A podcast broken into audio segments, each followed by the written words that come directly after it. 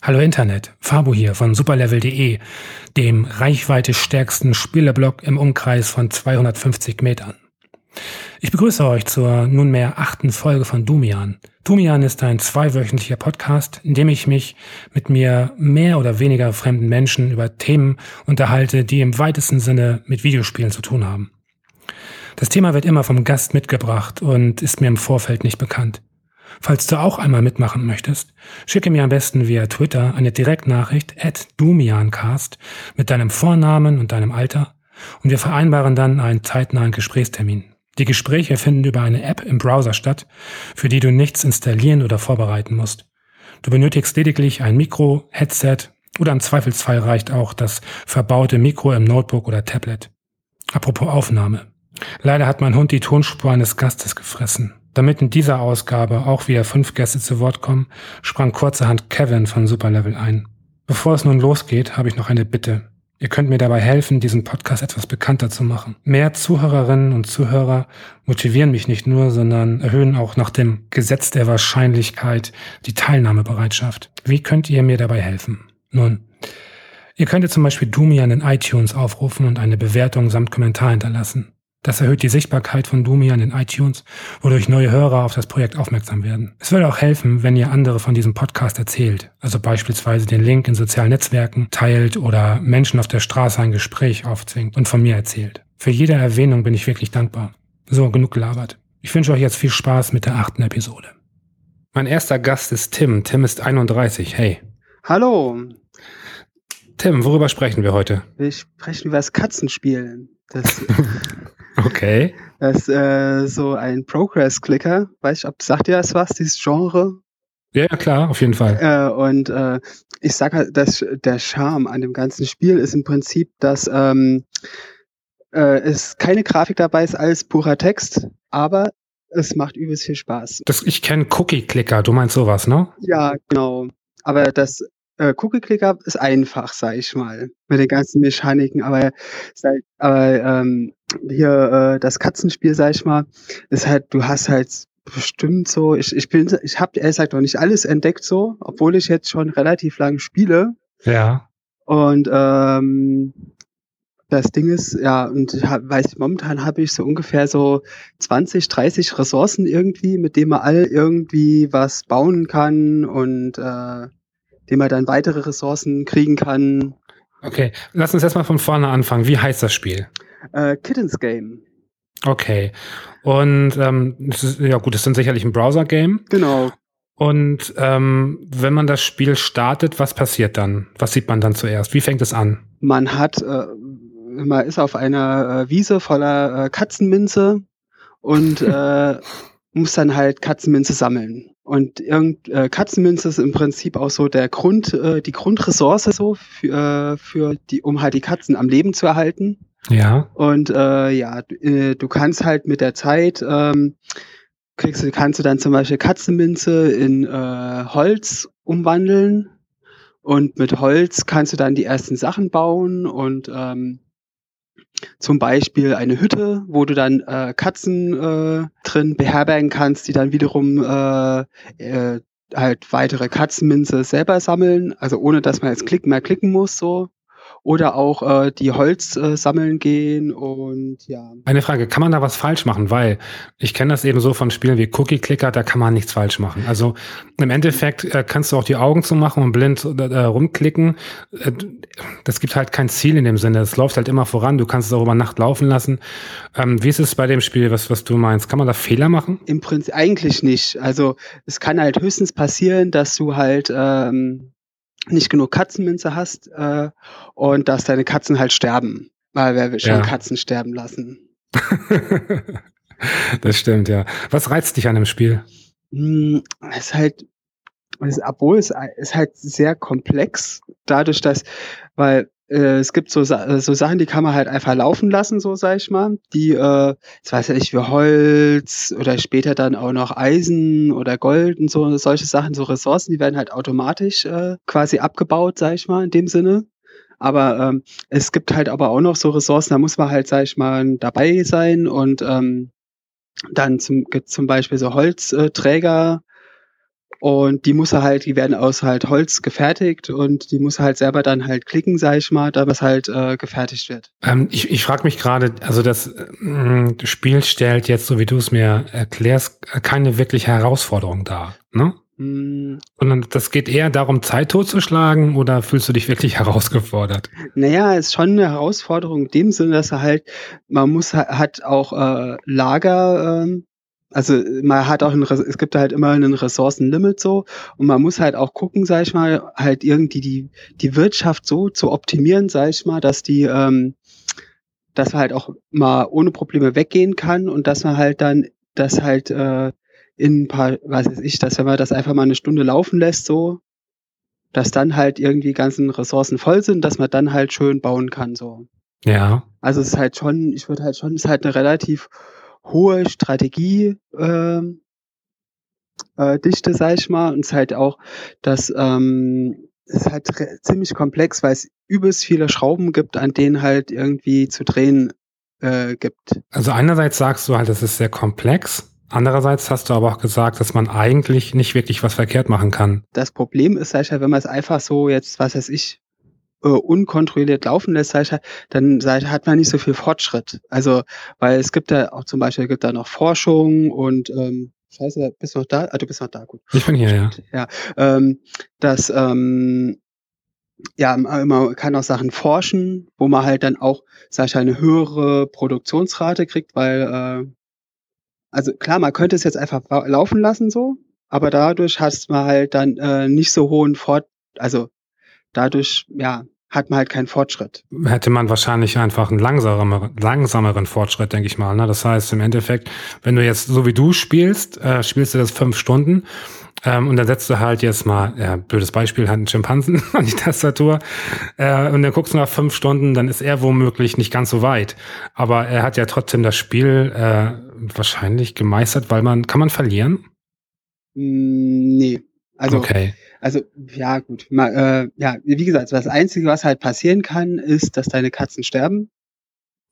Das, äh, es gibt aber auch noch so einen Ironville-Modus, wo halt, äh, wo du ohne Katzen spielst. Was halt Ja. dann äh, noch äh, ja wesentlich komplizierter ist, so in dem Sinne, weil äh, du musst halt konstant irgendwie klicken und auch Forschung läuft halt anders, sage ich mal. Wenn man jetzt mit jemandem spricht, der von Spielen keine Ahnung hat und vielleicht auch eher, ja, tendenziell eher eine abwertende Meinung, äh, und dann erzählt man jemandem von so einem Spiel, ähm, der wird wahrscheinlich nur den Vogel zeigen. Ne? Ja, auf jeden Fall. Eigentlich ist es relativ egal, äh, mit was man seine Zeit verbringt, solange man äh, in dieser Zeit Spaß hat.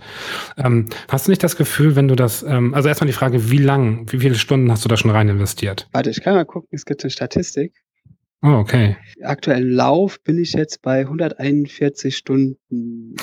Oh Gott. Wie gesagt, es läuft halt auch einfach so daneben her, das zählt ja dann auch mit, sag ich mal. Ja. Lässt du das auch über Nacht laufen? Nee, da schalte ich den Rechner aus. Okay. Da, da gibt's nämlich auch dann wiederum eine Mechanik, dass wenn das Spiel aus ist, ähm, sammelst du äh, Zeit und dann kannst du halt äh, auch das äh, Spiel doppelt so schnell laufen lassen. Also es, man wird im Prinzip, äh, es halt, man hat, kriegt auch einen gewissen Vorteil, sag ich mal, wenn man jetzt auch, äh, äh, wenn man es halt mal ausmacht. Was eigentlich auch ganz cool ist, so, weil äh, das ja auch zumindest ein halt Anreiz ist, sag ich mal. Was denkst du, fasziniert die Menschen an solchen Spielen? Warum, warum spielen die sowas? ich denke, was ich denke, der Fortschritt da, also der Fortschritt ist, äh, was da Menschen halt dran reizen könnte, so. Also für mich zumindest treibt das halt so an, so rauszufinden, was, ähm, was es da noch alles in dem Spiel gibt, was da alles drin versteckt ist, so. Das ha- ist ja zum Beispiel auch äh, bei Dwarven Fortress ist ja auch so ein Aspekt halt rauszufinden, was steckt alles in dem Spiel. Ähm, und da, ich, das ist wie gesagt, hier ja auch ähnlich, dass halt jede Menge Mechaniken und äh, Sachen zu entdecken gibt. Und das, denke ich mal, ist so, so ein Aspekt, der halt da an dem Spiel halt auch ausmacht. So. Ähm, wenn du davon erzählst, dann, dann poppen mir mal im Kopf so zahlreiche Bilder auf, aber du sagtest ja, das ist ein reines Textspiel. Fehlt dir nicht so das Visuelle in dem Ganzen? Ähm, nee. Also das ist, äh, entsteht halt alles so im Kopf, sag ich mal. Das, weil das ist halt, finde ich, auch das Interessanteste so dran. Das finde ich halt auch bei Spielen, wie jetzt, wie ich auch schon sage, bei Dwarven Fortress ist das ja auch ähnlich oder auch bei so äh, Hack äh, ist das ja auch so. Und ähm, da ist ja, entsteht ja auch alles so im Kopf, ist ja auch nur Text. Und das finde ich halt auch so das Interessante. Also es ist dann schon so, wenn du, wenn du so ein Textspiel äh, konsumierst, dass du dann wirklich auch im Geiste so das visualisierst oder ist das eher so theoretisch und lässt du das auf dem Bildschirm oder fängt wirklich im Kopf der Film Na, an? Ja, so ein bisschen schon. Also jetzt, ich glaube nicht komplett so, stell mir da jetzt nicht so ein komplettes Dorf halt so vor mit irgendwie, wo die Katzen rumwuseln, aber so, weil es eigentlich ein cooles Bild ist so. aber so ein bisschen halt schon, ist, also jetzt ist schon, ja, ich, ich finde, bei dem Spiel ist jetzt eher so ein abstraktes, ähm, abstrakte Vorstellung, sag ich mal. Ja. Halt, äh, wobei manchen sein, es gibt zum Beispiel auch Einhörner. Ähm, Natürlich.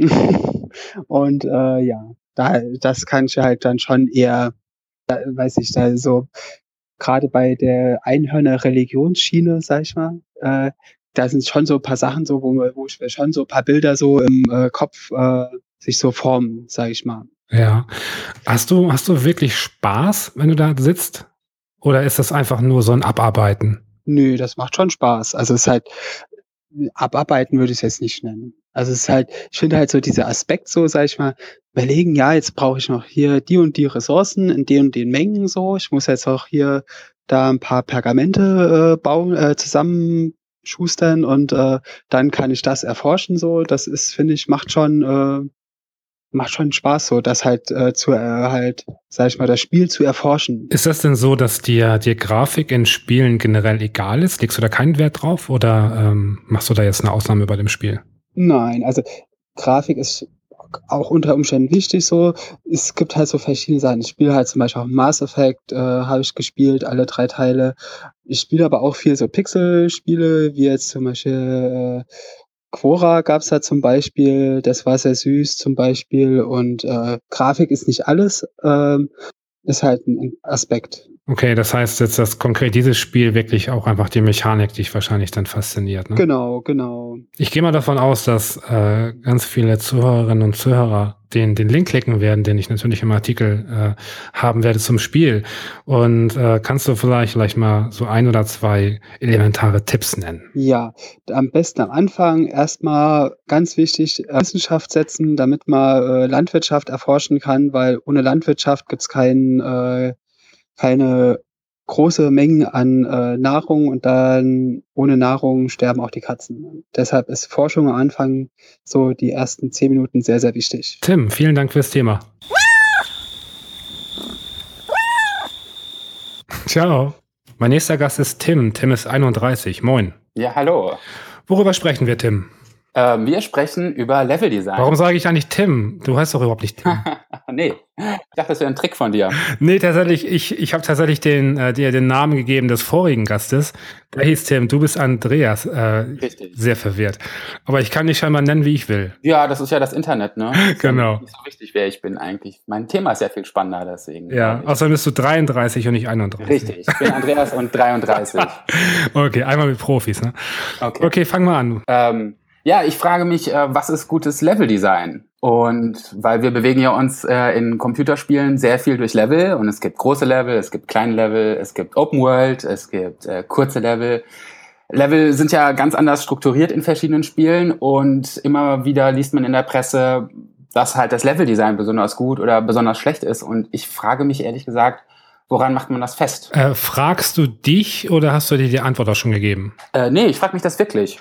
Also ich beschäftige mich jetzt zwangsläufig so selbst ein bisschen mit Leveldesign. Ja. Ähm, weil ich nach Jahren in der Werbung mich jetzt entschlossen habe, doch wieder ein Computerspiel machen zu wollen. Mach sie an. ja. Und ähm, deswegen frage ich mich halt einfach, ja, was macht ein gutes Level aus? Okay. Oder was wollen Menschen von einem guten Level? Mhm. Vielleicht sollten wir, wenn wir uns dem Thema nähern, mal uns vielleicht mal ein Spiel rauspicken, wo du das Gefühl hast, das sind sehr gut gestaltete Levels. Hält dir da was ein? Ja, ganz klar. Ich habe, äh, wann war das? vorletzte Woche Inside gespielt und das hat mich sehr, sehr angetan. Ah, interessant. Habe ich nämlich noch nicht gespielt. Kannst ja. du ganz kurz mal also erzählen, worum es geht, äh, ohne zu äh, spoilern, ganz kurz. Ja, ähm, man steuert einen kleinen äh, Jungen äh, in klassischer äh, Jump'n'Run-Manier durch ähm, eine Stadt. Also ja, und versucht äh, Rätsel zu lösen auf dem Weg Inside. Okay. Ähm, sind das klassische Levels oder ist das fließend? Äh, das ist ein ganz, ganz großer Level. Also es ist tatsächlich fließend. Also es gibt keine Abschnitte. Also man kann das äh, am Stück durchspielen und man merkt eigentlich nicht diese Levelübergänge. Also es ist wie so eine Art Open World oder es wird halt irgendwie gestreamt im Hintergrund, die Abschnitte. Ja. Aber ist denn ja eigentlich kein klassisches Level, ne? Ähm, das stimmt, aber es gibt ja schon so Abschnitte irgendwie in diesem Spiel. Also am Anfang startet man so Limbo-Style in einem Wald und dann geht es langsam in die Stadt hinein und ich will jetzt auch nicht zu viel verraten, aber die Stadt verändert sich und erzählt halt auch irgendwie dadurch irgendwie die Story von dem Spiel. Ja, sprechen wir jetzt von Level-Design oder von Puzzle-Design? Ja, das geht, glaube ich, Hand in Hand, oder? Finde ich also, jetzt ein bisschen schwierig. Ähm, wenn ich an Levels denke, dann denke ich zum Beispiel ähm, eher so an, an Jump'n'Run. Ja. Ähm, oder an, an was? So an, an Ego-Shooter zum Beispiel. Ja, ja. Ähm, aber so fließend mit Puzzles? Hm, na gut, aber ist natürlich auch die eigene Wahrnehmung, die ist halt immer. Naja, ich meine, das ist ja ein Jump'n'Run. Das ist halt so ein Jump'n'Run-Puzzler, so wie ähnlich wie vielleicht Fess oder Braid. Okay. Braid habe ich zwar nicht gespielt, aber ich glaube, das funktioniert so ähnlich. Ja, okay, das hat also ein gutes Level-Design. Was, was gefällt dir an dem Level-Design? Ähm, es ist, ich finde es ästhetisch extrem ansprechend. Und das ist eigentlich auch so ein bisschen für mich der Punkt. Also ähm, ich also ich stehe irgendwie auf Spiele, die halt irgendwie visuell ganz äh, spannend sind und äh, Inside fällt auf jeden Fall darunter.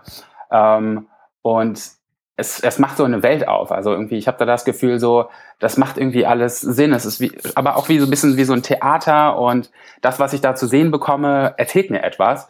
Und dann zwischendurch habe ich immer wieder diese Unterbrechungen, bei denen ich halt diese Puzzle lösen muss. Und die holen mich dann eigentlich wieder eher in so eine mechanische mechanische Welt des Spiels. Ja, wobei tatsächlich ja, ähm, wenn das ästhetisch ansprechend ist, kann das auch mal so ein bisschen blenden. Ne? Also von, von nach dem Motto halt sieht sehr schick aus und sehr ästhetisch, ja. Ja. Äh, sehr stylisch und damit kann man hin und wieder auch so mäßiges Leveldesign ganz gut natürlich auch äh, kaschieren. Ja, aber was ist denn dann mäßiges Leveldesign? Ich würde sagen ein Leveldesign, in dem ich mich nicht gefordert fühle, unterfordert. Okay, also du machst es tatsächlich an der an der an dem, an Schwierigkeitsgrad fest. Mm, nicht unbedingt, aber ich, wenn ich spiele, suche ich ja in der Regel eine Herausforderung. Äh, oder wenn ich mir wenn ich mir nur eine Geschichte erzählen lassen will, ja. ähm, hm, weiß ich nicht. Also dann suche ich trotzdem eine Herausforderung, weil sonst gucke ich mir einen Film an.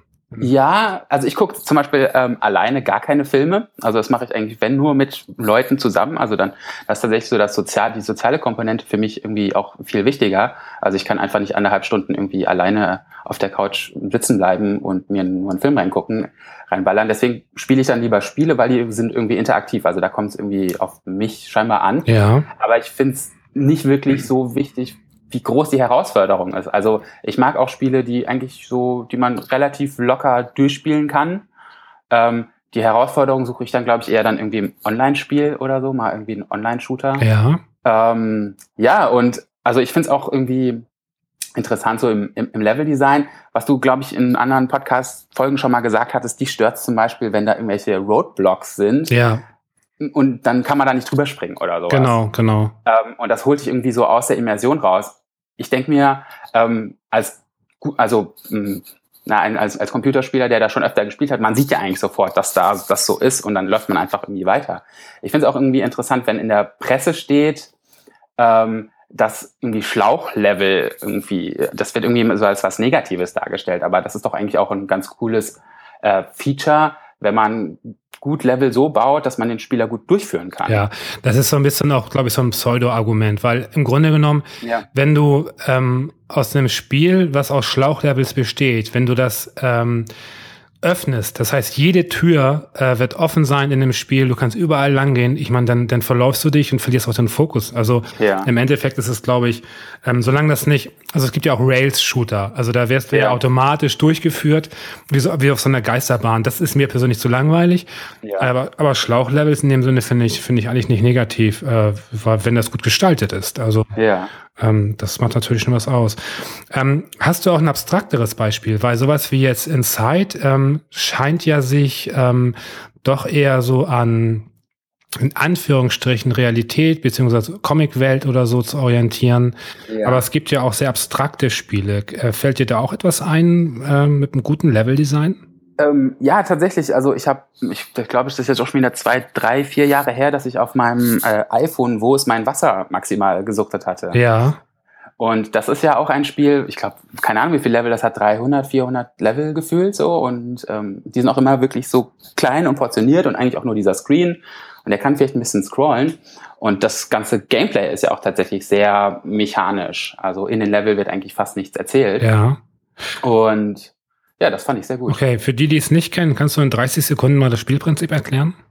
Wow, also ähm, Ziel des Spieles ist, ein Krokodil irgendwie Wasser zu besorgen und das Wasser befindet sich immer in diesem Level. Und das ist ein, so ein physikbasiertes Spiel. Man kann durch äh, bedienen, also durch Touchen auf dem Screen Erde zur Seite schaufeln und dann fließt halt dann das Wasser irgendwie durch den Level. Und dann gibt's halt verschiedene, ja, Möglichkeiten, über Rohre das Wasser umzuleiten. Aber Ziel des Spiels ist es halt immer diesen Schluck Wasser zu diesem Krokodil zu befördern. Okay. Das sind natürlich zwei sehr interessante Beispiele, weil die sehr, sehr auseinandergehen. Ne? Das, ja, das, ja. das eine ist halt irgendwie eine Geschichte, die erzählt wird, wo halt Immersion auch eine Rolle spielt, äh, wo du reingesogen wärst, etc. Und das andere ist halt, äh, wie du schon sagst, so ein Physik-Puzzler.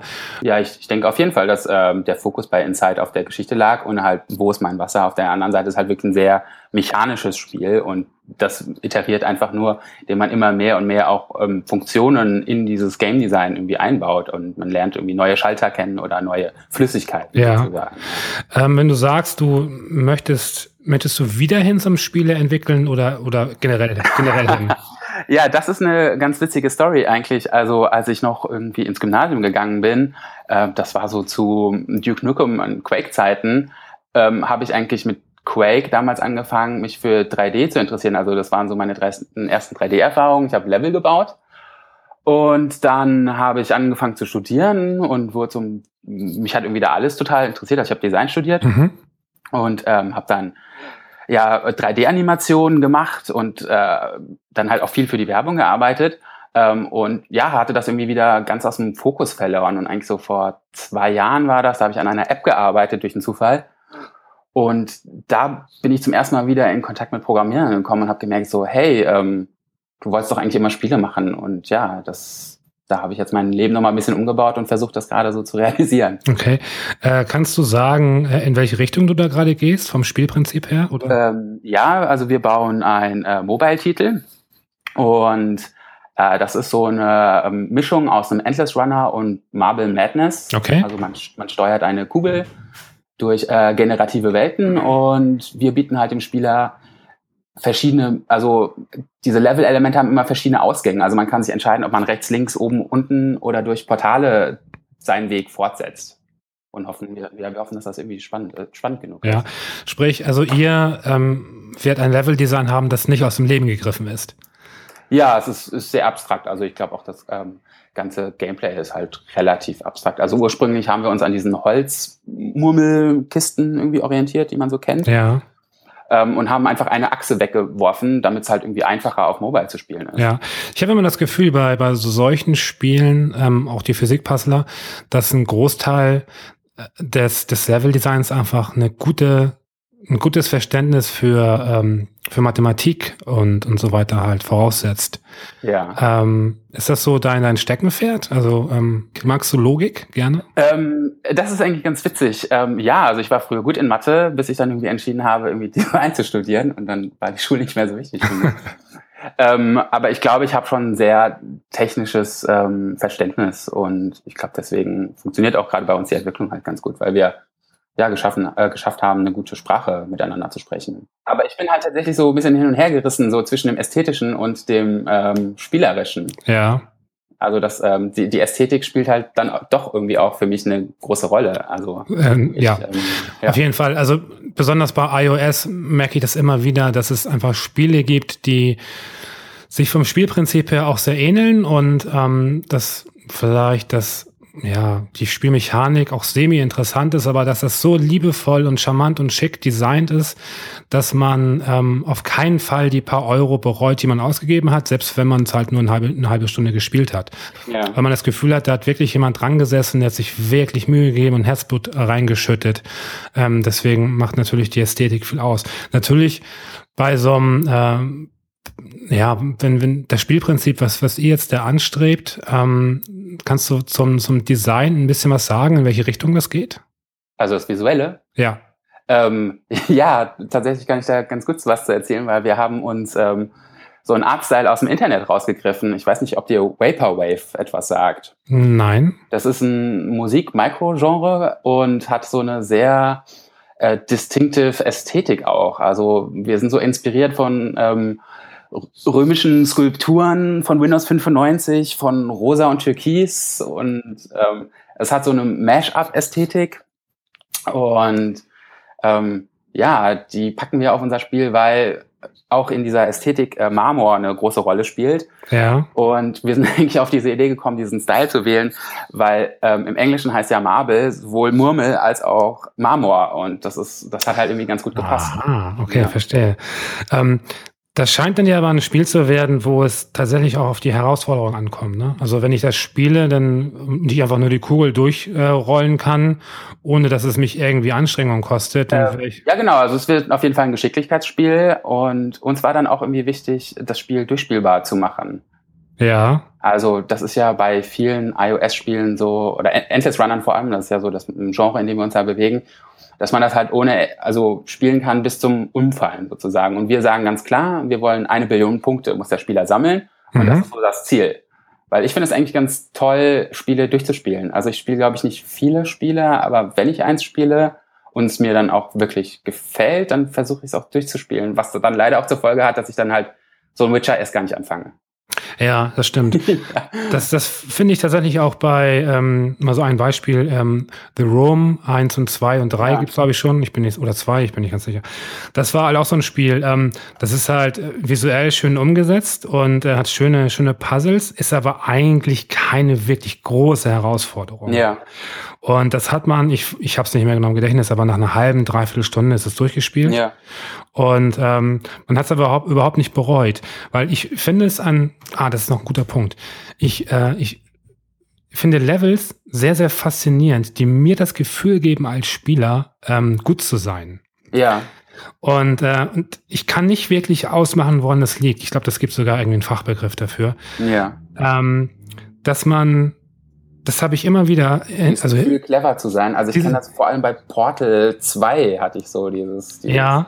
Aber jetzt habe ich es irgendwie geknackt so. Und, ja, ähm, so, so manchmal oder auch auch äh, actionlastigere Spiele, dass ich irgendwie ja. so einen Run habe und ich kriege schon Gänsehaut und denke, mein Gott, ich bin der Gott an der Tastatur. Aber würde wahrscheinlich auch ein Affe, äh, ein blinder Affe mit abgehackten ja. Armen genauso gut hinbekommen. Ähm, aber das, das finde ich immer super faszinierend, wenn das der Entwickler hinbekommt, mir das Gefühl zu geben, ich sei ein wirklich guter Spieler. Ja, ja. Ja, aber wie man das hinbekommt, ich glaube, das ist echt eine Kunst. Ja, das Schlimme ist halt, was ich leider feststellen muss, wenn man selbst ein Spiel entwickelt, ist man relativ schnell ziemlich gut da drin. Und wenn man das dann mal Leuten zum Testen gibt und dann sieht, wie die erstmal anfangen und dann denkt man, okay, man macht irgendwas falsch, es ist viel zu schwer. Ja. Also das ist gerade so der Punkt, an dem wir stehen halt. Wie führen wir halt den Spieler gut ins Spiel ein und was kann man ähm, auch dem Spieler abverlangen, was, also wie viel darf der Spieler überhaupt lernen und wie intuitiv muss es sein? Ja, das stimmt das ist wirklich so ein großer äh, Knackpunkt gerade. Ja, das ist, das stelle ich mir auch sehr schwer vor, halt diese, diese Lernkurve, dass du es hinbekommst, einfach den Spieler innerhalb von, keine Ahnung, fünf oder zehn Levels erstmal die gesamte Mechanik äh, ähm, zu zeigen und beizubringen in dem Spiel. Ähm, und ihm auch das Gefühl zu geben, okay, langsam wird es auch ein bisschen anstrengender, aber auch nicht zu anstrengend, sondern sonst will ich halt auch die Lust am Weiterspielen. Und ja. So. Das ist schon ziemlich hart. Ähm, was, wie halt, verstehst du denn zu ähm, ähm, Level-Design, was so Regeln bricht? Also zum Beispiel auch den, den Spieler verarscht oder hinters Licht führt? Ähm, sowas wie Antichamber zum Beispiel. Ja, genau.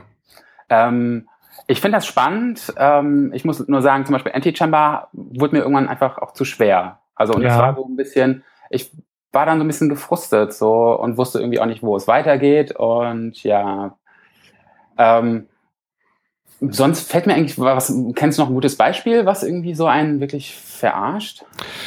Ähm, ja, verarschen, weiß nicht, ob das das richtige Wort ist, aber Stanley Parable ist auf jeden Fall so, ja. sehr ungewöhnlich. Ja.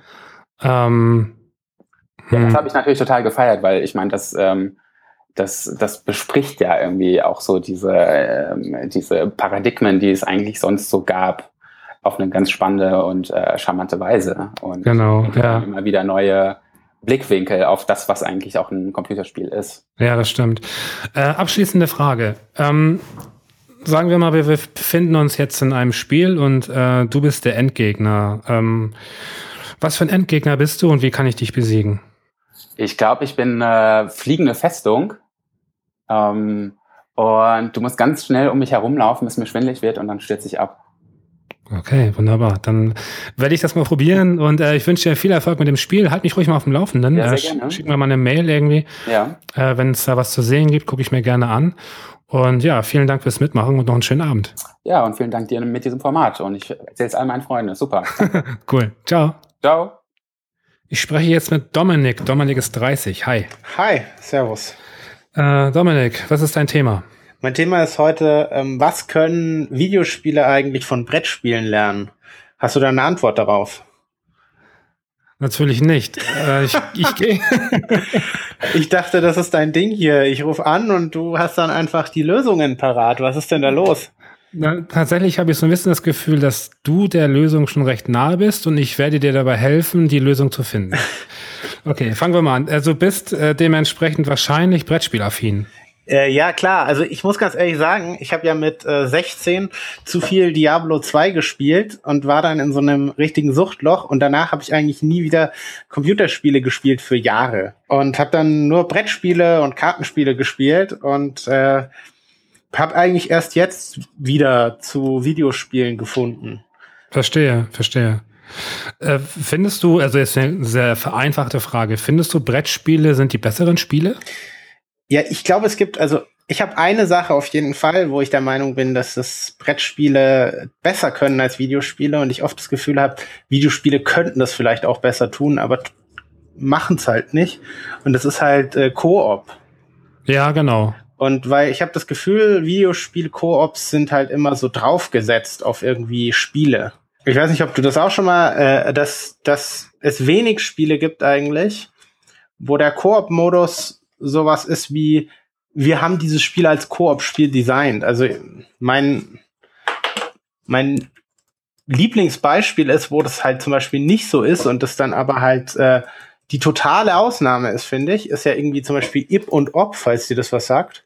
Ja, kenne ich, genau. Genau, und das ist ja ein Spiel, das kann man alleine nicht spielen oder man kann das schon, aber das ist halt einfach dämlich, weil dann muss man irgendwie zwei Charaktere gleichzeitig spielen und äh, also wahrscheinlich gibt es irgendeinen Wahnsinnigen da draußen, der das dann auch noch kann, ja.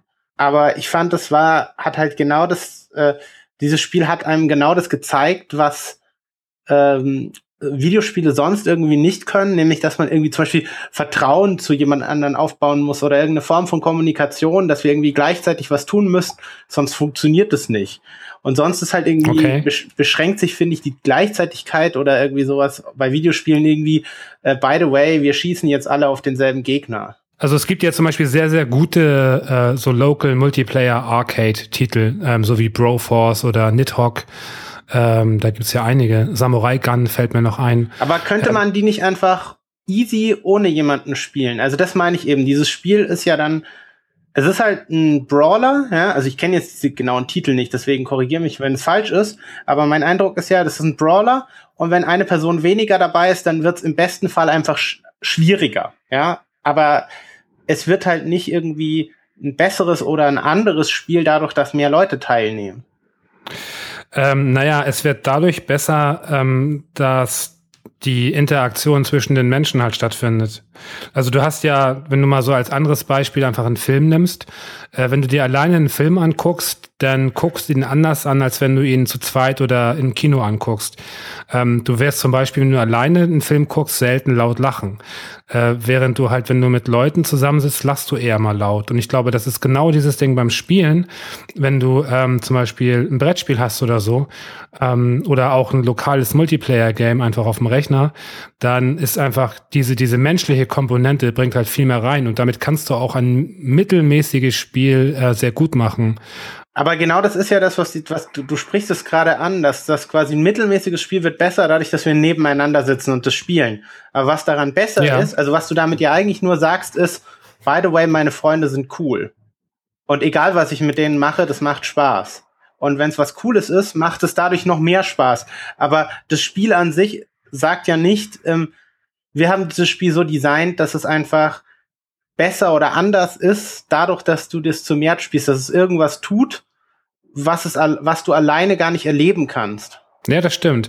Das stimmt. Das, tatsächlich ist es so, dass in diesen Fällen so ein bisschen das Spiel ähm, das Mittel zum Zweck ist. Du kennst das ja zum Beispiel aus der Kindheit. Da, da konntest du halt stundenlang mit dem Kumpel irgendwelche Sachen gegen die Wand werfen oder so. Äh, und, und hast dich daran erfreuen können. Und das war halt im Grunde genommen eine sehr, relativ stumpfe Tätigkeit. Und das Gleiche ist, glaube ich, auch so bei Computerspielen, äh, dass natürlich äh, wenn das Spiel sich eher zurücknimmt und mh, hm, dein Gegenüber oder die mehreren Gegenüber einfach dann äh, Teil des Spiels werden und der Spielwelt, dann hat das natürlich direkt einen ganz anderen Wert. Aber lass mich mal kurz fragen, äh, wenn du aus der aus der Brettspielwelt eher so kommst, ähm, was, was hältst du denn ganz konkret von Brettspielumsetzungen auf dem auf dem Rechner? Die sind, hm, ich kenne jetzt keine wirklich guten, ja, also weil ja eben genau meistens ähm, ich ich glaube, dass man ja auch eben, ich sage ja auch nicht, dass man quasi irgendwie Brettspiele als Computerspiele umsetzen soll und damit dieses Problem löst, weil ich glaube, dass jedes Medium muss ja auch irgendwas, äh, kann, kann sich aber inspirieren oder kann irgendwas lernen und sagen, hey, wie können wir sowas zum Beispiel bei Videospielen erzeugen? Also ja. äh, Brettspielumsetzungen sind ja meistens dann ganz grauselig, weil eben zum Beispiel Dinge, die Brettspiele können, ist halt zum Beispiel irgendwie oder aus, aus bestimmten Gründen laufen die ja zum Beispiel meistens nicht in Echtzeit ab, ja.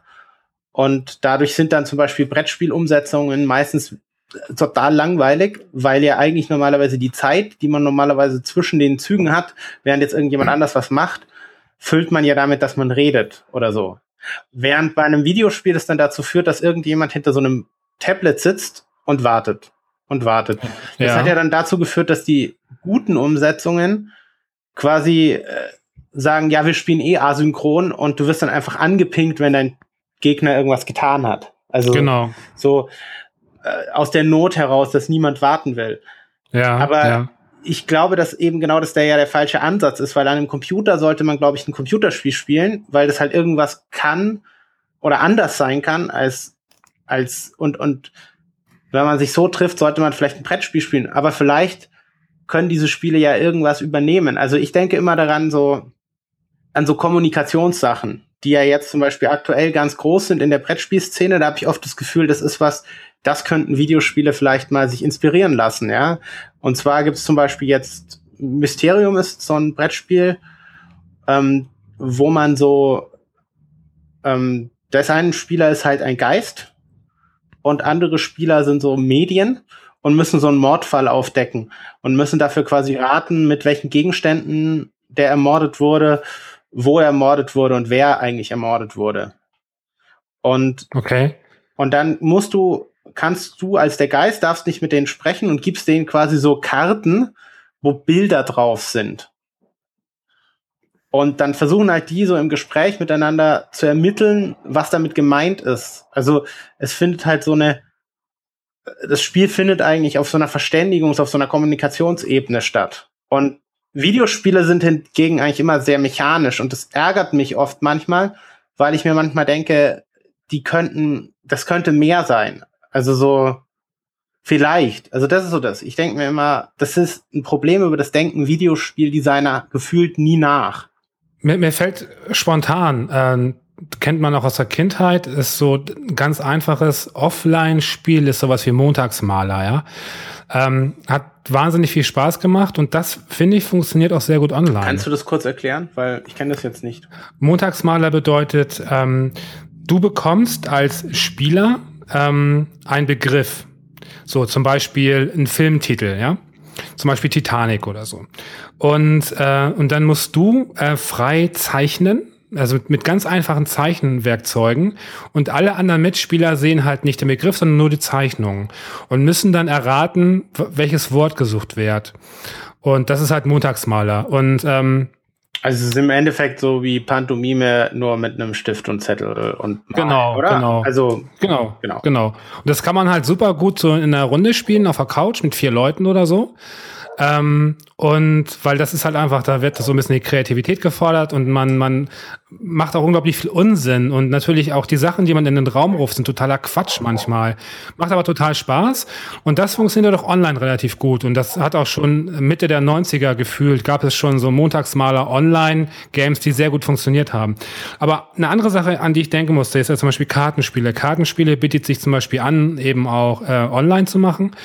Ähm, und da musste ich an Hearthstone denken. Ähm, ich weiß nicht, es lässt sich vielleicht nicht so einfach jetzt ins, äh, also offline übertragen. Bin ich nicht so ganz sicher. Total einfach. Du musst halt nur diese ganzen Random-Karten entfernen und das Spiel steht trotzdem. Also okay. es ist eher so eine Frage, dass die halt so ein paar Kartendesigns haben, die halt online nur funktionieren, weil halt, also die würden offline schon funktionieren, es wäre halt nur wahnsinnig umständlich und deswegen würde genau. man das in einem Offline-Spiel halt so nicht designen.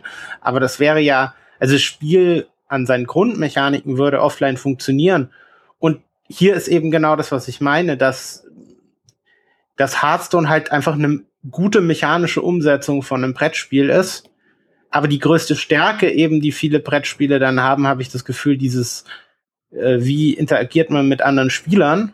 Ja. Das fehlt ja dem Spiel. Also zum Beispiel hat das ja eine ganz große Stärke, die zum Beispiel dieses, ähm, die zum Beispiel Magic ja als Online-Spiel zu, zu einem total traurigen Spiel macht.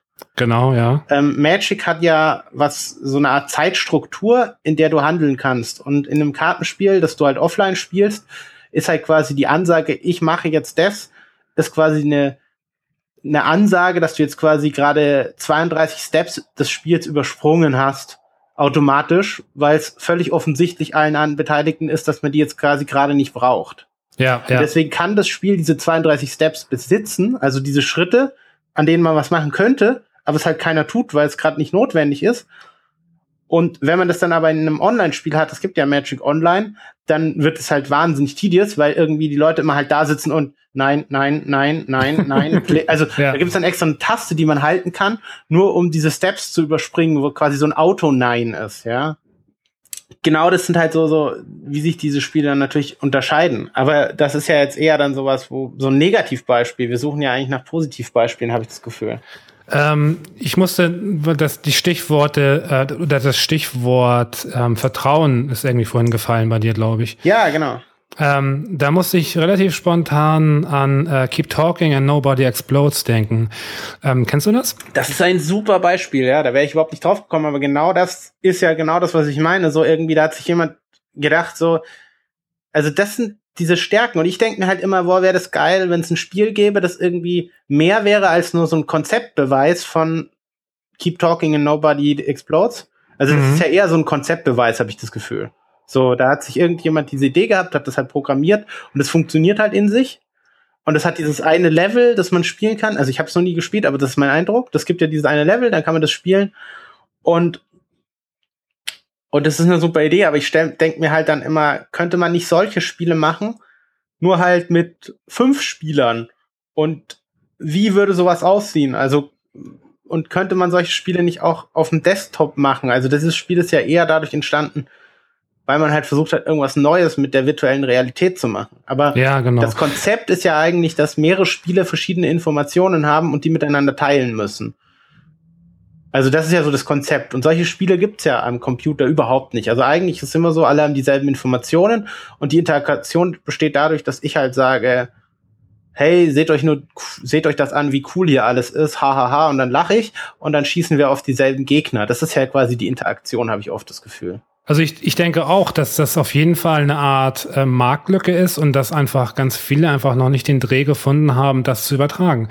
Ich, ich habe aber ein großes Beispiel und das ist ja jetzt gerade total aktuell, weil bevor wir jetzt das abschließen, würde ich das gerne einfach noch erwähnen. Und ja. zwar habe ich das Gefühl, dass Pokémon Go ja so, so ein bisschen so in diese Richtung geht, ja, wo ja, ein Videospiel eben so Dinge macht, die, die die eigentlich so irgendwie aus diesem Brettspielsektor gefühlt kommen.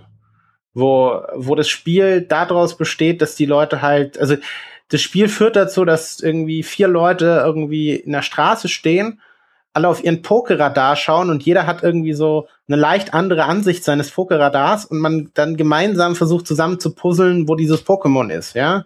Und genau das erinnert mich halt an solche Sachen, dass man halt irgendwie ähm, wirklich mit anderen Leuten interagiert. Ist natürlich ja Augmented Reality bietet sich dann natürlich an, wirklich, ne? Das zu übertragen, dann so ein bisschen, äh, also die Spielwelt in die reale Welt.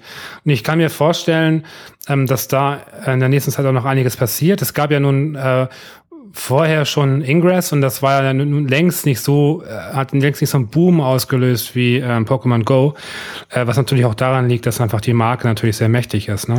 Ich glaube auch nicht nur, dass es die Marke ist, ich glaube halt, dass auch Ingress einfach ein sehr schlechtes Spiel von der, nicht, also nicht als mechanisch, ja. sondern von der Aufmachung war. Also natürlich wäre es niemals so erfolgreich gewesen wie Pokémon Go, aber Ingress hatte halt dieses Problem, es geht um Energie und Portale, die man irgendwie, dann, dann sammelt man irgendwelche Dinge ein und leitet die irgendwo hin. Also das ist total abstrakt.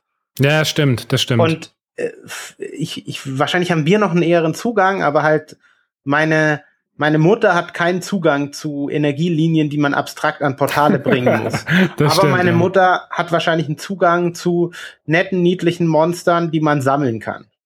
Ich würde gerne abschließend nochmal einen Punkt ansprechen, den ja. ich sehr, sehr, sehr spannend finde. Und zwar ähm, ist es vermehrt mir aufgefallen in letzter Zeit, in den letzten Monaten, dass es ein ähm, dass sich, sich auch umdreht. Das heißt, dass Videospiele zu Brettspielen werden. Und das finde ich sehr, sehr faszinierend. Zum Beispiel gibt es da ja, oder es gab, glaube ich, einen Kickstarter ne, für Dark Souls. Kann es sein? Ja, aber das ist noch nicht rausgekommen, deswegen kann man da wenig dazu sagen. Es kann ja doch einfach scheiße sein. Also ja. so, das können jetzt, da kann man quasi noch nichts dazu sagen zu diesem Spiel. Ja, aber generell scheint es doch so auch einen gewissen Markt zu geben auf jeden Fall. Also das hätte ich nie gedacht. Ich dachte eigentlich immer, dass der Brettspielmarkt sehr, sehr nischig ist. Ähm, aber man hat natürlich so eine Reaktion gesehen und der, ähm, der Bereitschaft eben dazu becken bei, bei Dark Souls, bei einem Brettspiel, ähm, dass scheinbar doch ein großes Interesse besteht, in diesem Bereich irgendwie mehr, mehr zu bekommen. Ich glaube, ohne da jetzt noch mal groß wegzugehen, weil wenn wir da jetzt reingehen, ich glaube, das ist ein ganz eigenes Thema mit der Nische des Brettspiels und so weiter. Ja. Aber ich glaube, wenn man das auf Videospiele ummünzt, also wenn man quasi die Kernessenz jetzt noch mal anspricht, ist, Videospiele haben einfach ein Imageproblem, weil die meisten Leute, äh, Videospiele, Brettspiele haben ein Imageproblem, weil die meisten Leute mit Brettspielen Monopoly äh, assoziieren. Genau. Und korrekt. Monopoly ist ja mathematisch nachgewiesen ein schlechtes Brettspiel. Also das endet in 30 Prozent aller Fällen nie, weil es unendlich geht. Und das ist quasi ein, ein, also ist ein mathematischer Beweis dafür, dass es ein schlechtes Brettspiel ist, weil also es hat halt kein Ende. Ja. Und das illustriert halt relativ gut, dass quasi das Spiel, was alle kennen, ist halt ein schlechtes Spiel. wenn man jetzt überlegt, zum Beispiel, wenn man Leute fragt, äh, was ist denn das, welches Videospiel kennst du? Und ich würde das wahrscheinlich meine Mutter fragen oder so, dann wird die halt vielleicht irgendwie, weiß ich nicht, dann wird die sowas vielleicht, sie so, ich habe da im Fernsehen gesehen, da gibt's irgendwie Grand Theft Auto oder sowas, ja, so. Und vielleicht hat sie keine positiven Assoziationen, vielleicht hat sie da auch mal was Negatives drüber gehört, aber wenn man dann Grand Theft Auto spielt, ist es eigentlich ein halbwegs vernünftiges Spiel. Interessant wäre natürlich, ähm, das ist auch eine Generationsfrage. Ähm, wenn jetzt ähm, ich oder du, gucken wir mal 20, 30, 40 Jahre in die Zukunft und wir sind dann eben die Senioren, ähm, dann wird das vielleicht alles ein bisschen anders sein. Dann haben wir vielleicht einen ganz anderen Zugang äh, zu, zu diesem Medium als halt die unsere Eltern oder Großeltern, die natürlich überhaupt nicht damit aufgewachsen sind. Äh, dementsprechend ähm, auf jeden Fall sehr spannend. Dominik, uns ist ein bisschen die Zeit weggelaufen. Ähm, ich danke dir für das Thema. Es ist wirklich sehr, sehr spannend. Ähm, und vielleicht kann das dann im Kommentarbereich noch ein bisschen fortgeführt werden, weil ich finde die Frage eigentlich sehr, sehr interessant, äh, inwiefern äh, Videospiele sich äh, einfach gutes Spieldesign einfach auch abgucken ja, können. Ja, was ich mir da wünschen würde, wenn irgendjemand ein gutes Beispiel hat, wenn jemand sagt, hey, dieses Spiel ähm, sollte man gespielt haben, weil das macht es eigentlich ganz gut, diese Sachen, die ich jetzt eigentlich immer kritisiert habe. Ja. Ich würde es total gerne ausprobieren. Dann schreibt es doch einfach in die Kommentare. Äh, würde mich total freuen. Sehr schön. Dann vielen Dank fürs Mitmachen und dir einen schönen Abend. Danke, dir auch. Ciao. Danke. Tschüss. Ich spreche jetzt mit Linda. Linda ist 30. Hi. Hi. Linda, worüber sprechen wir? Ich habe äh, zwei ähm, Vorschläge auch mitgebracht und bin mal ähm, gespannt. Ähm, das eine ist ähm, ja mehr mehr Spiele oder Spiele in in der Schule, ähm, sowas Ja. in die Richtung. Ähm, Ja. Und das andere ist Spielschwierigkeit und Spielzeiten ähm, bei Spielen. Weil ich das, Okay. soll ich da noch was zu sagen oder verstehst du das? Ja, kannst du ganz kurz noch ergänzen, wenn du da noch. Ähm, Ja, ja, mach. Also ich habe das Gefühl, dass manche Spiele halt sehr lang äh, versucht werden zu machen, also gerade so AAA-Spiele und die dann aber vom Schwierigkeitsgrad irgendwie im Verhältnis ein bisschen ähm, einfacher äh, gestaltet sind. Also die, die, also man versucht natürlich möglichst viele Leute ähm, reinzuziehen, also die Zielgruppe möglichst groß zu halten und das Spiel dann eben relativ einfach zu gestalten ähm, und dementsprechend, ja, das ist so. Okay. Ja. Äh, ich finde beide Themen spannend. Vom ersten Thema ähm, habe ich, da habe ich wenig Erfahrung und das, vielleicht kannst du mir da ein bisschen was erzählen. Also ich würde mich, wenn ich die Wahl habe, für das erste Thema entscheiden. Okay. Spielen in der Schule, wie kommst du auf das Thema?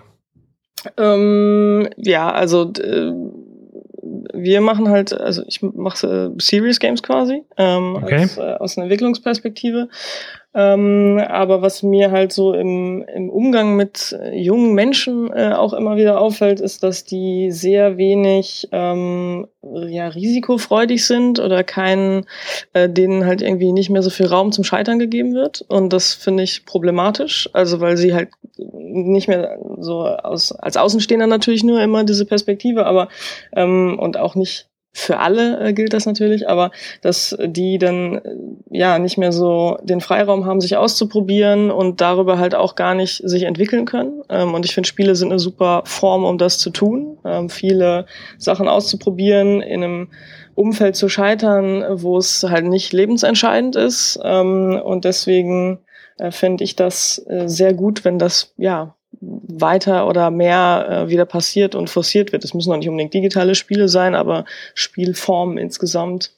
Ja, ist ein schöner Punkt, äh, weil gerade das Scheitern ist natürlich eine Sache, die, ähm, ich sag mal in Anführungsstrichen im normalen Spiel äh, ja reduziert wird, äh, beziehungsweise du musst ja echt immer so den Weg finden, jemanden nicht zu arg zu frustrieren, damit er am Titel dran bleibt. Äh, während beim Serious Game ähm, man sich ja auch eigentlich so ein bisschen zur Aufgabe setzt, äh, glaube ich, Menschen wachzurütteln, oder? Oder zu informieren. Das äh, ist immer die Aufgabe, ja, wobei man natürlich da auch immer die Balance versucht zu halten, dass die Leute jetzt nicht äh, aus dem Spiel aussteigen. Also man möchte ja trotzdem, dass sie weiterspielen. Ähm, Ja. ähm, und auch den restlichen Inhalt des Spiels entdecken äh, und nicht so sagen, hey, wenn ihr jetzt hier nicht drüber kommt, dann äh, ist das Spiel nichts für euch und, und viel Spaß. Also da muss man, äh, ja, es ist halt schon mh, ein harter Grad äh, in der Balance, den man da finden muss. Ja. Ähm, und ich finde aber auch insgesamt, ähm, ja, den, äh, den Jugendlichen halt Möglichkeiten zu bieten, dass sie sich halt auspro ausprobieren können, halt sehr wichtig. Ja, kannst du mir aus, aus deiner Sicht ein positives Beispiel nennen für Scheitern im Spiel? In, in jedem Spiel, wo ich eine konkrete Quest oder Aufgabe habe, ähm, wenn ich halt nicht gesagt bekomme, wie in vielen von den äh, Free-to-Play-Apps, äh, wo ich halt eine sehr eins zu eins genaue Anleitung kriege, ziehe jetzt den Stein auf den auf das Rechteck oder sowas, ähm, sondern wenn ich eher eine, eine offenere Fragestellung habe, ähm, dann und ich halt mehrere Möglichkeiten habe, diese zu, zu erledigen. Also vom Vergleich eher frühere Point-and-Click-Adventures zum Beispiel. Ähm, da war es vielleicht dann noch ähm, etwas zu äh, abstrakt teilweise, aber dass ich halt eben mich selber ausprobieren kann und selber gucken kann, okay, was, äh, was führt jetzt zur Lösung? Ähm, und das ist halt natürlich eine Form von Ausprobieren, wo ich dann auch merke, okay, dieser Weg ähm, ist jetzt nicht der richtige gewesen. Ja. Ähm, das ist jetzt, wenn ich, wenn man es aufs Spiel runterbricht, immer schwierig, ein Beispiel zu finden, wo man sagt, das ist jetzt das optimale, ähm, optimale Superbeispiel, was äh, das alles gut ähm, zeigt. Ja. Kannst du vielleicht mal, ähm, weil ich denke nicht, dass wirklich jeder Zuhörer ähm, den Begriff einordnen kann, kannst du vielleicht in ein, zwei Sätzen mal das Serious Game als solches mal kurz beschreiben, erläutern? Um, also ein Serious Game ist ein Spiel oder sind Spiele, die hergestellt werden, wo eben le bestimmte Lerninhalte mitvermittelt werden. Ähm, das heißt, von der Spielform ähm, sind die, im Idealfall machen die genauso viel Spaß, aber bei der Entwicklung versucht man eben ein bestimmtes Thema ähm, in die Spielmechanik einzubetten, so dass das halt über das Spiel gelernt wird. Also es gibt auch Spiele in der Unterhaltungsindustrie, wo man sagen könnte, ja, die vermitteln mir auch sehr viele Sachen und könnten halt eben, also gehen auch in eine Serious Games Richtung, sind aber nicht speziell jetzt für sowas entwickelt worden. Ja. Ähm, äh, also ein Beispiel äh, jetzt aus der Unterhaltungsindustrie, Assassin's Creed wird da gerne genannt, äh, weil das halt eben von der Architektur äh, der jeweiligen Städte, wo die einzelnen Teile halt spielen, so gut recherchiert ist, dass man halt eben sehr viel über die Geschichte ähm, der jeweiligen Epochen ähm, sehr viel lernen kann, auch wenn das jetzt in dem Spiel nicht unbedingt ähm, ja der, der, der Fokus der, der Spieleentwickler war. Ja, ähm, ja. Und äh, ja, ein klassisches Serious Game, äh, also Simulationen fallen natürlich auch in diese Richtung, die mir halt sehr genau Abläufe beibringen. Ähm, und äh, ja. Mir fällt äh, spontan ein ganz, ganz schlechtes Beispiel ein für ein Serious Game. Die schlechten sind immer äh, die, die einem am schnellsten einfallen. Ja, das ist wirklich so. Und zwar, ähm, ich kenne den Titel nicht, aber es, ähm, vielleicht kennst du das auch. Und zwar ist das ein Spiel, das hat äh, Sklaverei äh, thematisiert. Und ähm, da gab es eine Spielpassage, äh, in der die äh, Sklaven dann mit dem Schiff transportiert worden sind. Und ähm, dann musste man die Sklaven äh, im Tetris äh, Manier äh, halt stapeln in einem Schiff, damit da halt Platz geschaffen wird. Äh, das fand ich ein bisschen sehr schräg. Ja, das äh, habe ich äh, tatsächlich nicht gespielt, aber da habe ich auch Abbildungen von gesehen. Ja, das ist, ähm, so sollte man es nicht machen. Kannst du mir generell mal ein positives Beispiel für ein Serious Game nennen, an dem du nicht selbst beteiligt warst, sondern was du gespielt hast, von dem du sagst, es hat dich inhaltlich und in der Umsetzung her wirklich überzeugt? Ähm, kannst du mir da einen Titel nennen und den kurz erklären? Ähm ich überlege gerade, was ist denn ein gutes Beispiel? Also sowas wie Plague in Incorporated zum Beispiel, ähm, wo ich ja ähm, einen Krankheitserreger spiele und versuche die Welt äh, für mich äh, zu infizieren. Ähm, das äh, erzählt mir, also das lernt mir natürlich sehr viel über ähm, A, verschiedene Krankheitstypen, äh, Ausbreitungsformen ähm, und wie so ein Virus oder so, ein, ähm, so eine Krankheit sich überhaupt verbreiten kann, halt eben auch äh, ja. über den ganzen Globus. Äh, ja. Sehr interessant, weil das hätte ich überhaupt nicht als Serious Game verortet. Nein? nee, überhaupt nicht.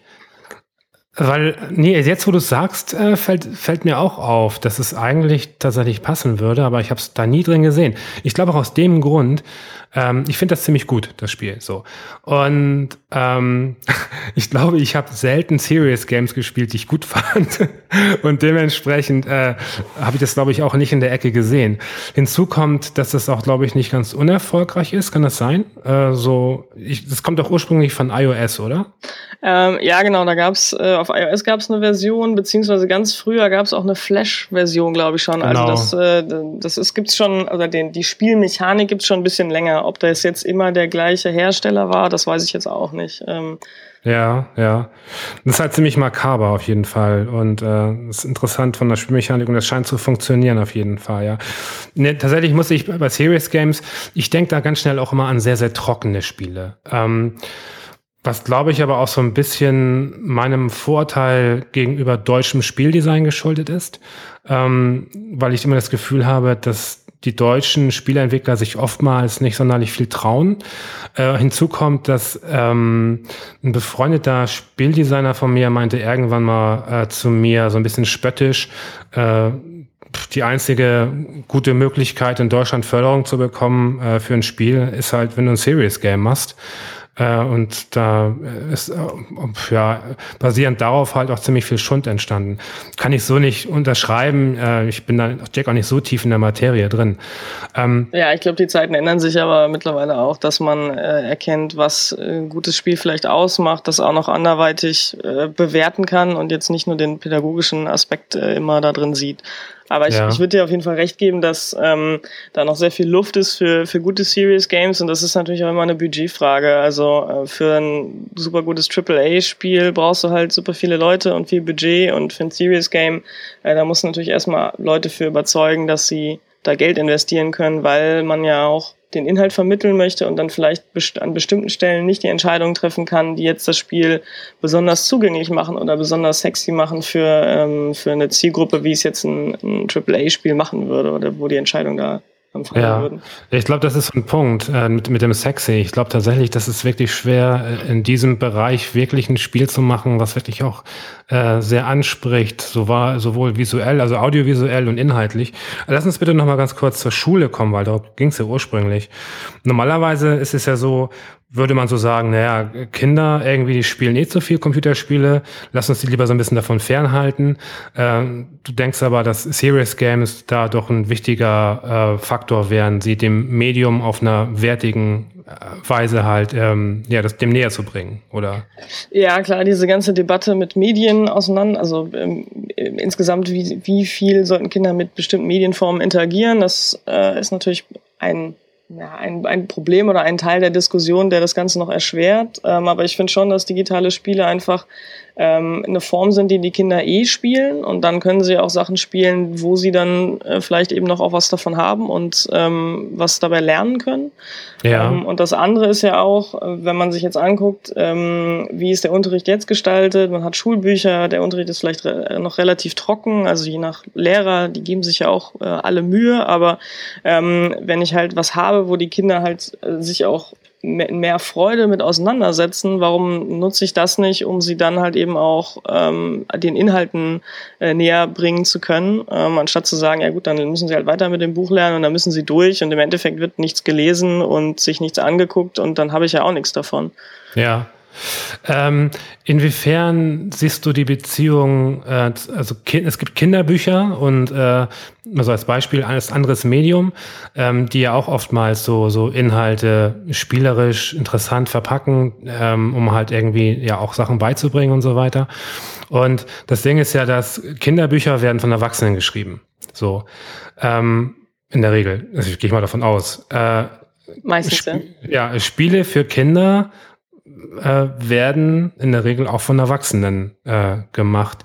Ähm, wie wichtig findest du ähm, Kindern aber auch das Entwickeln dieser Spiele näher zu bringen?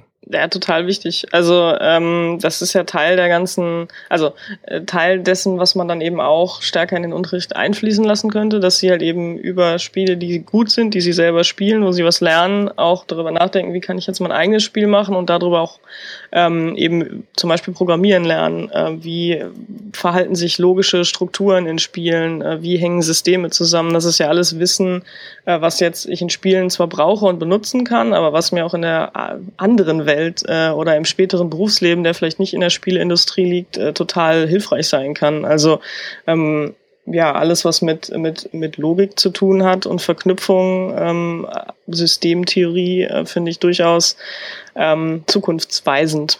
Ja, ja gut, das fing ja früher schon mit Lego an und dann später Lego Technik. Ist ja im Grunde genommen, geht ja schon ein bisschen in diese Richtung, halt jemanden eben für, für den Aufbau äh, von, von etwas, was man normalerweise nur konsumiert, äh, eben auch die Entstehung des Ganzen eben so selbst äh, verfolgen zu können oder auch verstehen zu können.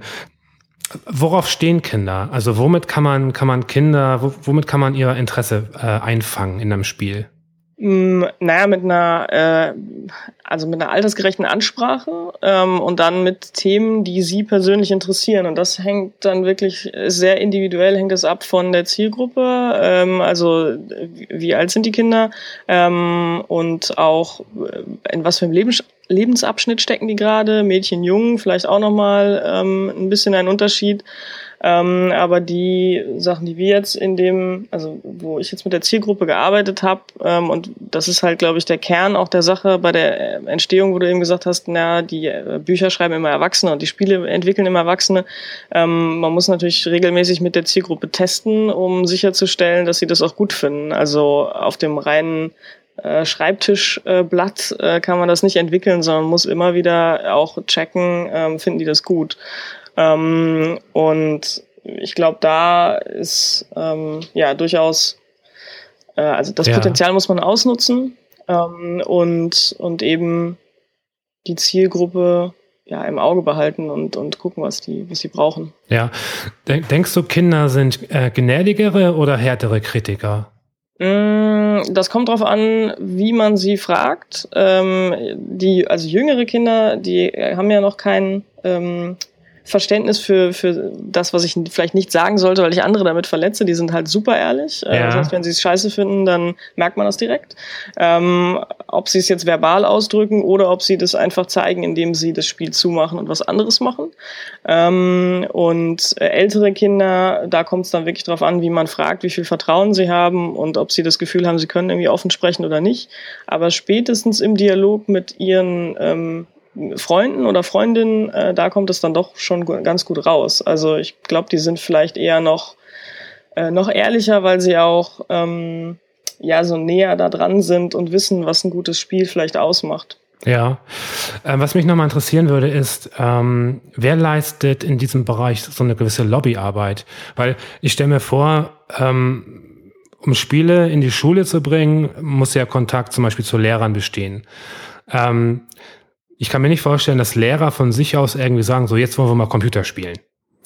Ähm, bist du da so eine Person, die zum Beispiel an Schulen herantritt?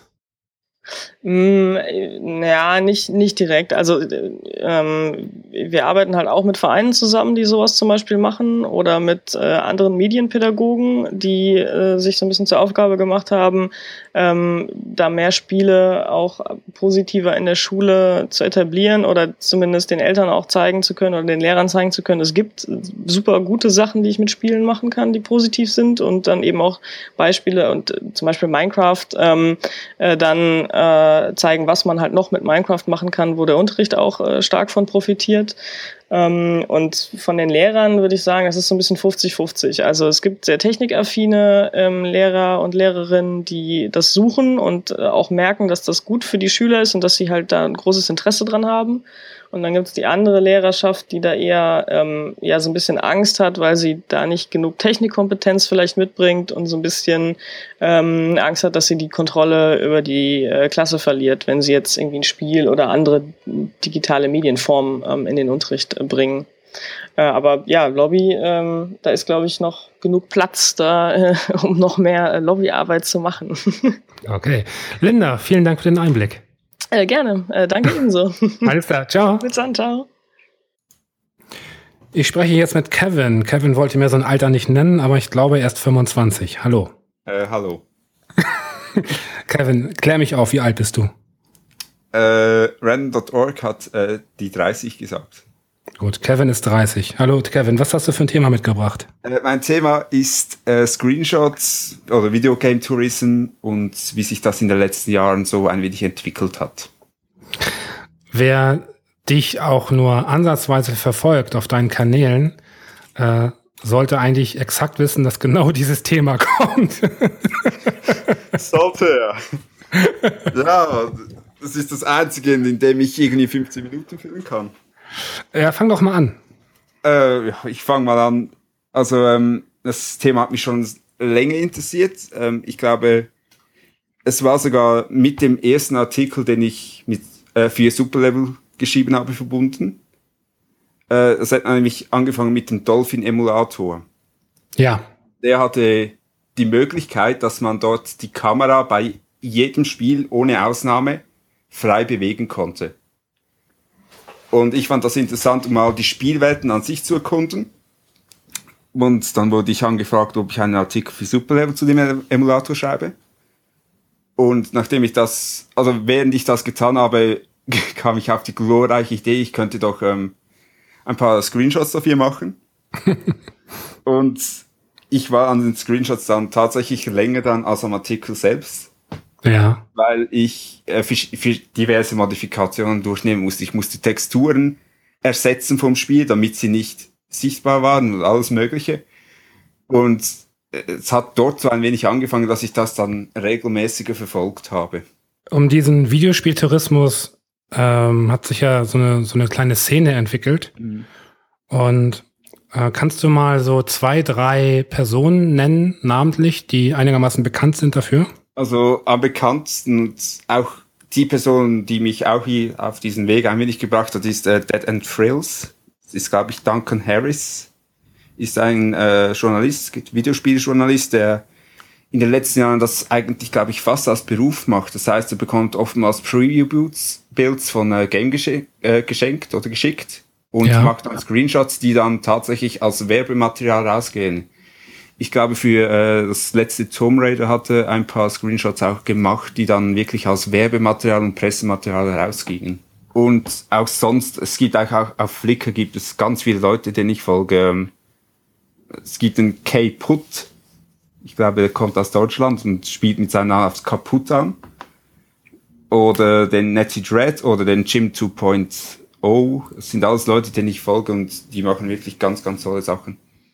Kannst du mir mal erklären, was dich daran so fasziniert? Es fasziniert mich mal ein wenig, hinter dem Vorhang zu sehen. Also es war das, die ursprüngliche Motivation, mal zu sehen, wie das Spiel die Dinge rendert und wie es hinter der Kamera aussieht. Das heißt, was passiert, wenn die Kamera von ihrem festen Punkt wegnimmt? Ist die Welt dort hinten noch vorhanden oder ist einfach alles leer? Und später habe ich mich dann einfach immer mehr dafür interessiert, wie das Spiel eigentlich aufgebaut ist. Das heißt, ich wollte stärker das Spiel an sich und seinen Aufbau und seine Grafik erleben als andere Elemente davon. Weil ähm, diese Elemente werden irgendwie immer aus, ich habe das Gefühl, sie werden ein wenig als normal oder als einfach, ja, sie sind da und das ist gut, aber ich denke, man sollte einfach einen stärkeren Blick darauf werfen, was oder wie viel Arbeit in die Aufbau der Maps an sich geht und in die Welten an sich. Hast du das Gefühl, dass diese Art des, ich sag mal, Fotografierens, hat das auch was mit der realen Fotografie zu tun? Ist das auf irgendeine Weise vergleichbar?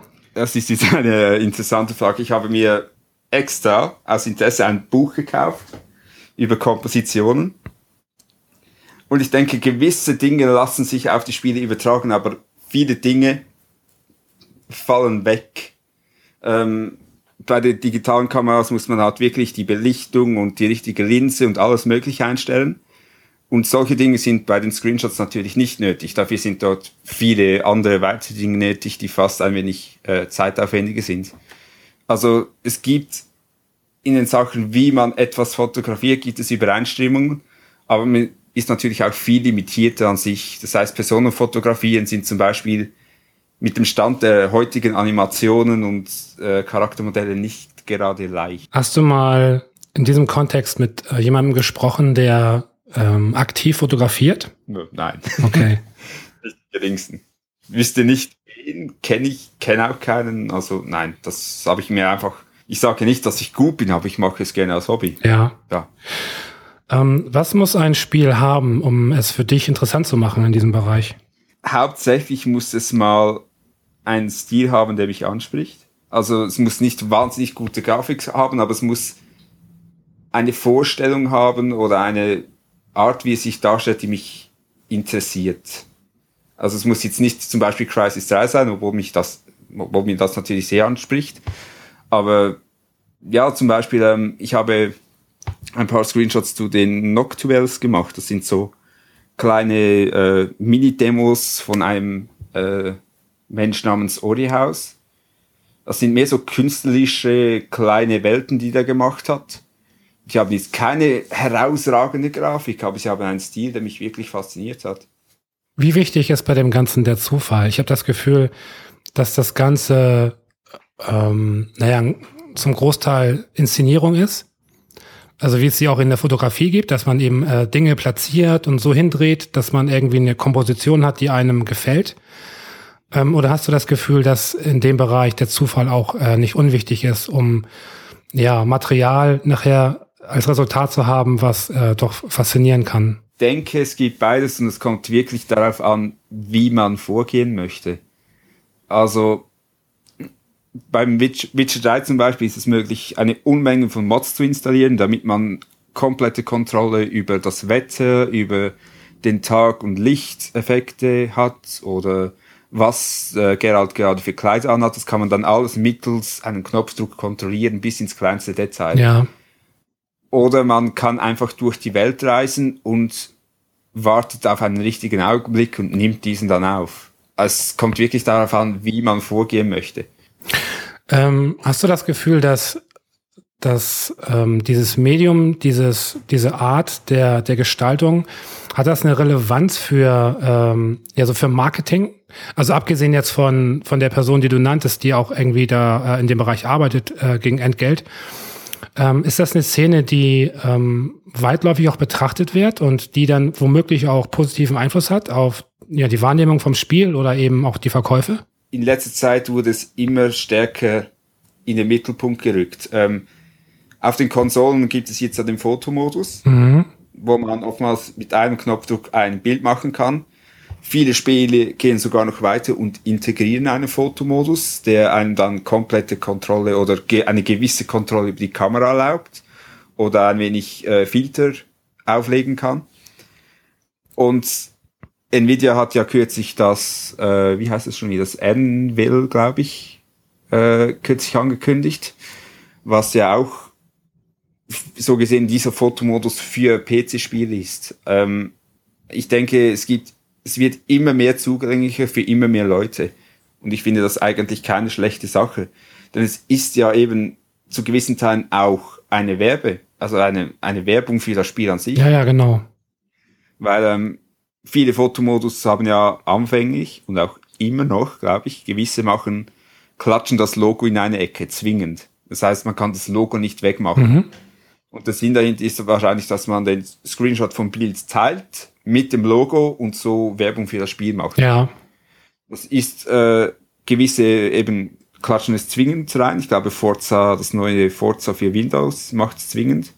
Gewisse machen es optional. Mad Max hatte die Option, dass man das Logo reinmachen möchte, wenn man will. Ja. Und gewisse lassen es komplett weg.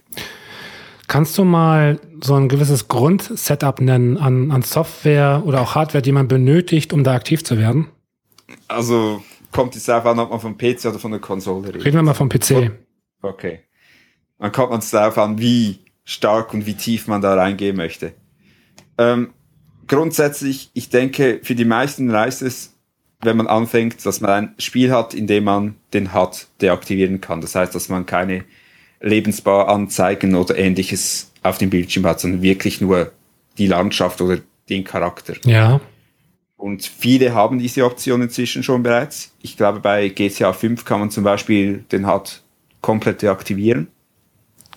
Und das würde dann schon reichen, dass man einfach so mal rumläuft und F12 im Steam Overlay drückt oder äh, mit Fraps oder was auch immer einen Screenshot macht oder mit Printscreen. Das ist mal die einfache Variante.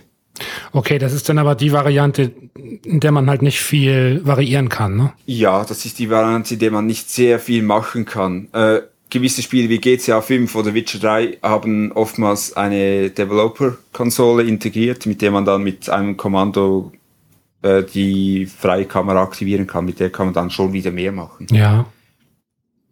Und dann gibt es natürlich die Wege, die ich selbst nicht beschreite oder die mir selbst fast in den Wahnsinn treiben, dass man mit Cheat Engine selber die Kamerakoordinaten herausfindet und ein Skript zusammenbastelt, mit dem man die Kamerakoordinaten verändern kann. Oder dass man eigene wirklich in die Einstellung vom Spiel eintaucht oder die Variablen der Engine an sich verändert. Ja, das, das ist mir selbst zu hoch. Ja. Da mag ich einfach, da achte ich drauf, ob jemand vielleicht etwas ähnliches schon gemacht hat und übernehmen das einfach. Ja. Wie schätzt du die Gefahr ein, dass durch, durch Bilder, die hm, ja, durch Mods und einfach durch, durch Platzieren und Justieren und Schrauben drehen hier und da, ähm, dass dadurch Bilder entstehen, die womöglich ja auch so ein bisschen ein falsches Licht oder ich sag mal ein zu gutes Licht auf ein Spiel werfen. Ist das eine reale Gefahr? Äh, es gibt einen Begriff dafür und der Begriff heißt Bullshots. Ah, okay. Und äh, das ist die Diskussion an sich, was Bullshots überhaupt sind. Für viele sind Bullshots schon, wenn man die Kamera frei bewegen kann. Ja. Das heißt, schon mit kleinsten Modifikationen wird von Bullshots gesprochen.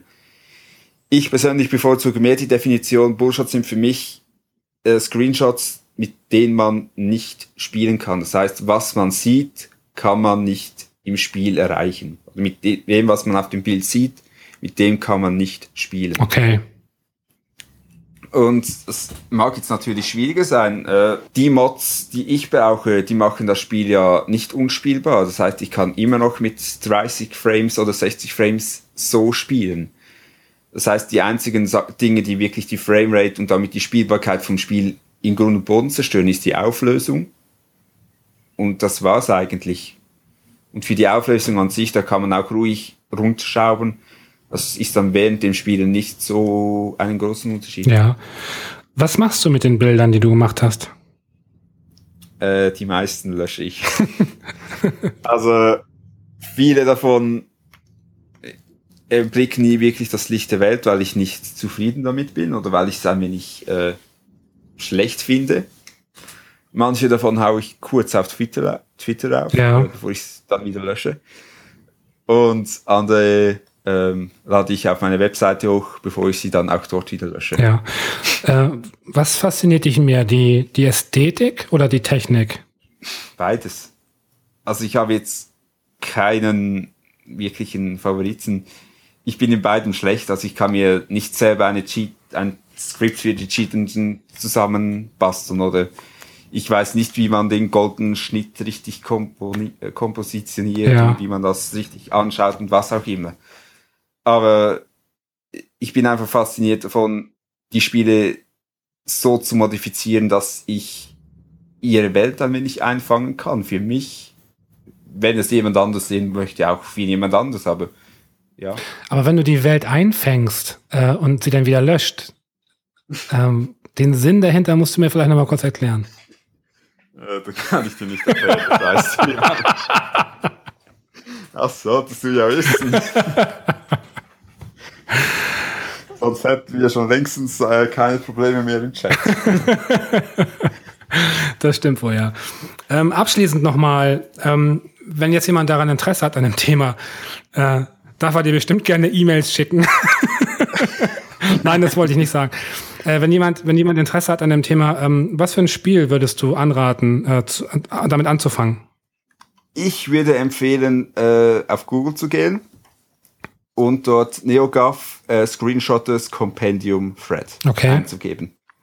Und dann sollte das erste Ergebnis eine schöne Seite auf NeoGAF sein, die äh, mögliche Spiele auflistet, die alle Tools auflistet, welche man brauchen kann, die bei jedem Spiel aufzeigt, was man alles einstellen kann, wenn man möchte, damit es wirklich gut aussieht oder damit man eine freie Kamera bekommt. Und das ist wirklich ein guter Startpunkt mal. Oder man kauft sich eine Konsole und fängt man dann bei Uncharted 4 oder sonstigen PS4-Titeln ein paar Screenshots zu machen. Ja. Hast du den Ehrgeiz, ähm, da besser zu werden, ganz bewusst, oder ist das für dich nach wie vor nur eine Spielerei? Ich glaube nicht, dass ich da jemals besser werde, aber natürlich möchte ich besser werden, ja. ah, sehr schön. Kevin, ich danke für dein Thema. Ja, Bis dann. Tschüss. Bis dann. Tschüss.